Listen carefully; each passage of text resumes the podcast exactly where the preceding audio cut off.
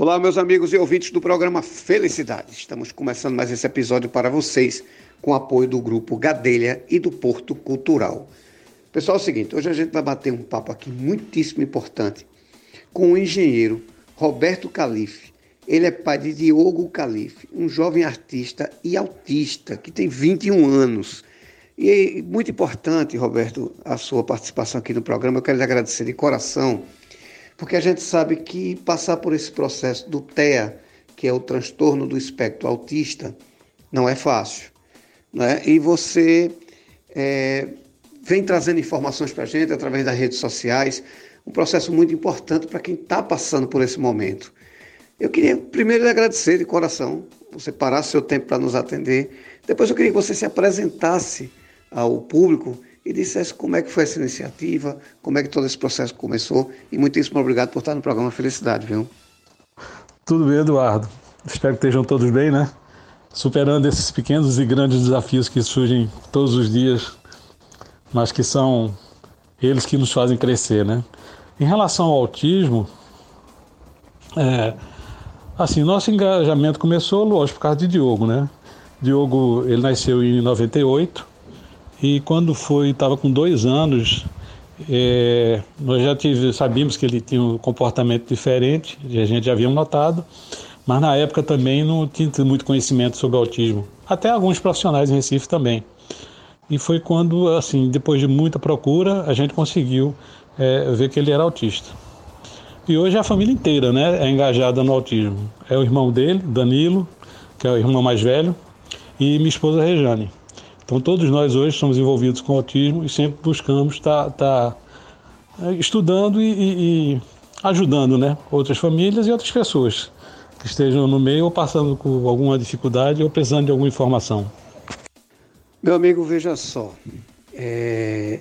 Sua história, realmente, como eu falei no começo, é uma história belíssima, né, de dedicação, de empenho e uma história muito importante para quem está nos ouvindo.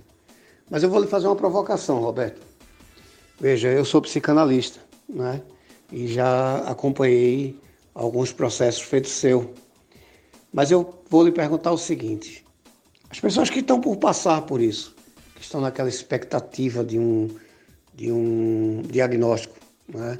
as pessoas que estão é, achando que isso vai acontecer, Roberto, qual é a medida hoje que você vendo na época que você passou por isso? Qual é a medida que você acha que a gente não deve tomar?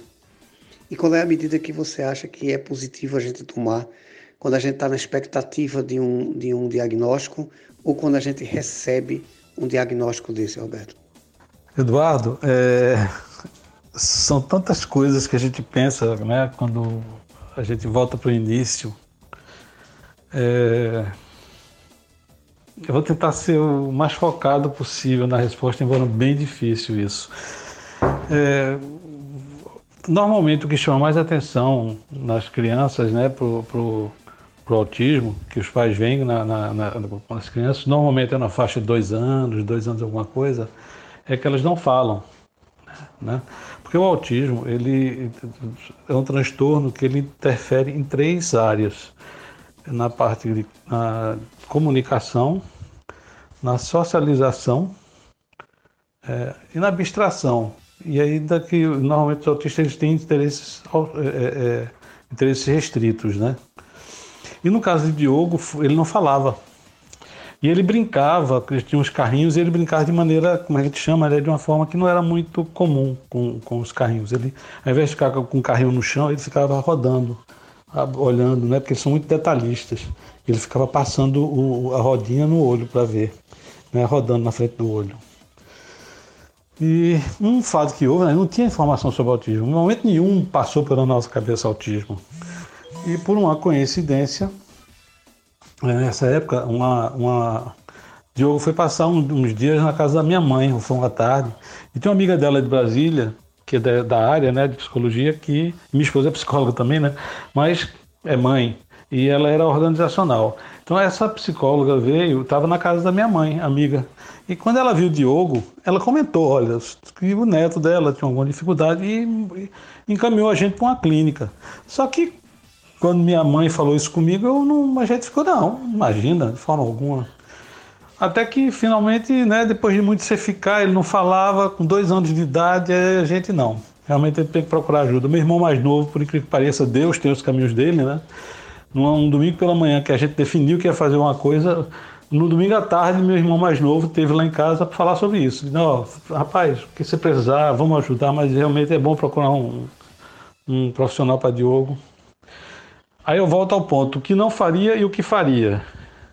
O que não faria, o que não deve ser feito, primeiro, é não aceitar a possibilidade. Lógico que o fato da criança não falar não quer dizer que ela seja autista.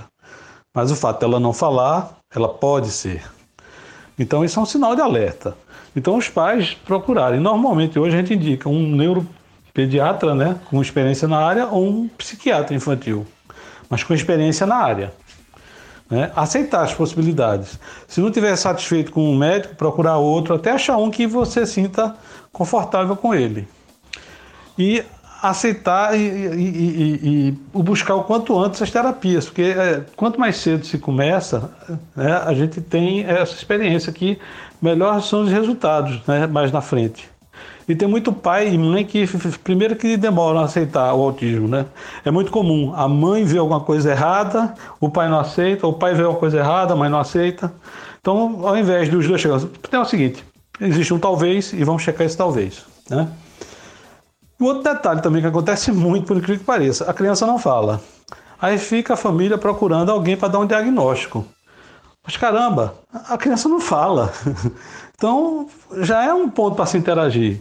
Leva num fonoaudiólogo e para começar as intervenções da criança. Mas é, é comum, né? Ver isso. A família fica procurando o diagnóstico, o diagnóstico e não faz algumas intervenções que são claras que devem ser feitas, na minha opinião. Né? E referente, quando sai o diagnóstico, eu digo muito às pessoas, né?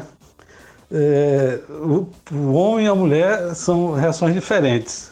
Eu vivenciei muito isso, né? E, e falo abertamente, sem vergonha. É, a mulher, ela normalmente baixa a cabeça, passa aquele período de luto, né? Que a gente chama de luto, é, que é a perda do filho, daquele filho que, que, que, que se esperava. E tem um detalhe, ela sofre muito, com certeza é mãe.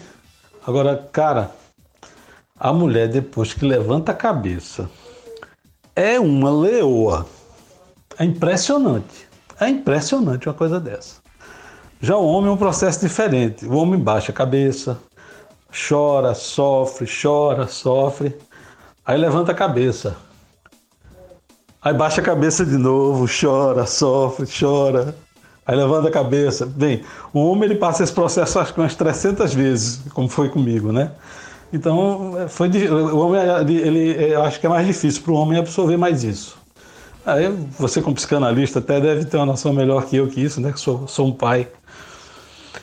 Mas, assim, a, o primeiro caminho é procurar um neuropediatra ou um psiquiatra infantil que tenha experiência na área. Né? Porque, às vezes, a gente já viu casos que procurou um médico que não tinha experiência e, e, e e perdeu-se tempo precioso com isso. E no autismo, o tempo é muito precioso, muito precioso mesmo.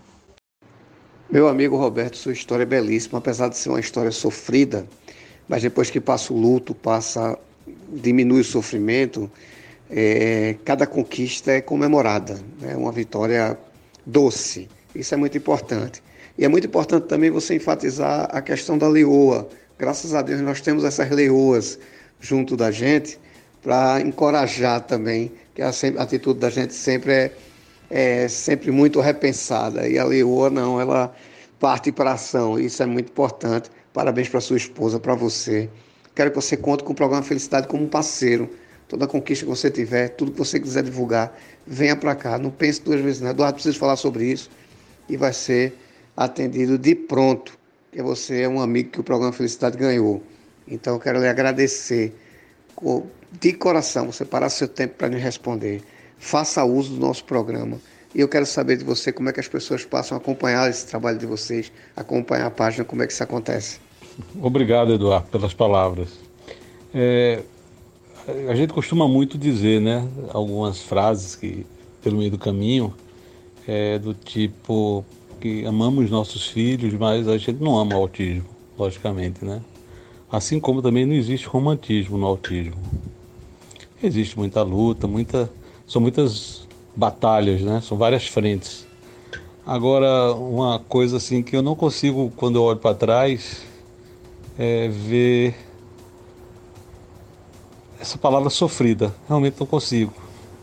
Embora foram muitas dificuldades, né? E o mérito da mãe em relação a Diogo é inegável. Né? Ela larga o emprego, como tantas outras mães largam. E Diogo, né, com 11, 12 anos, ele começou a fazer desenhos no computador. E só para ele. E começou com o tempo a mãe conversando, que ele é apaixonado pela mãe, né? É, ele mostrou para a mãe e a gente começou a mostrar para alguns profissionais. E o resultado disso é que ele começou a se abrir mais, usar o desenho como comunicação. Nessa época ele falava pouco. Tempos depois ele escreveu uma história em quadrinho, né, chamado Laido, em Hora de Dormir. E Laido virou uma marca, que a gente trabalha ela hoje, né?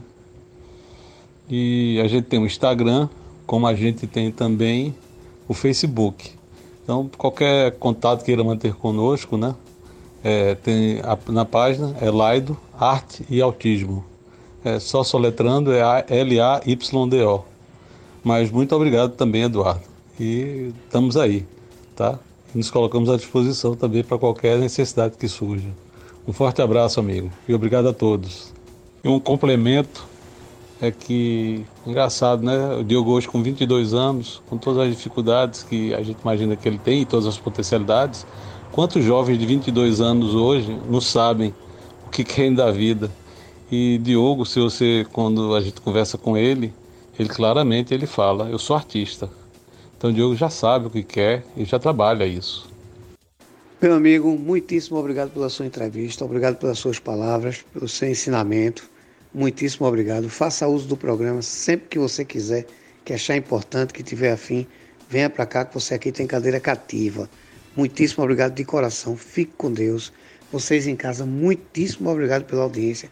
Fiquem com Deus e até um próximo programa. Muito obrigado.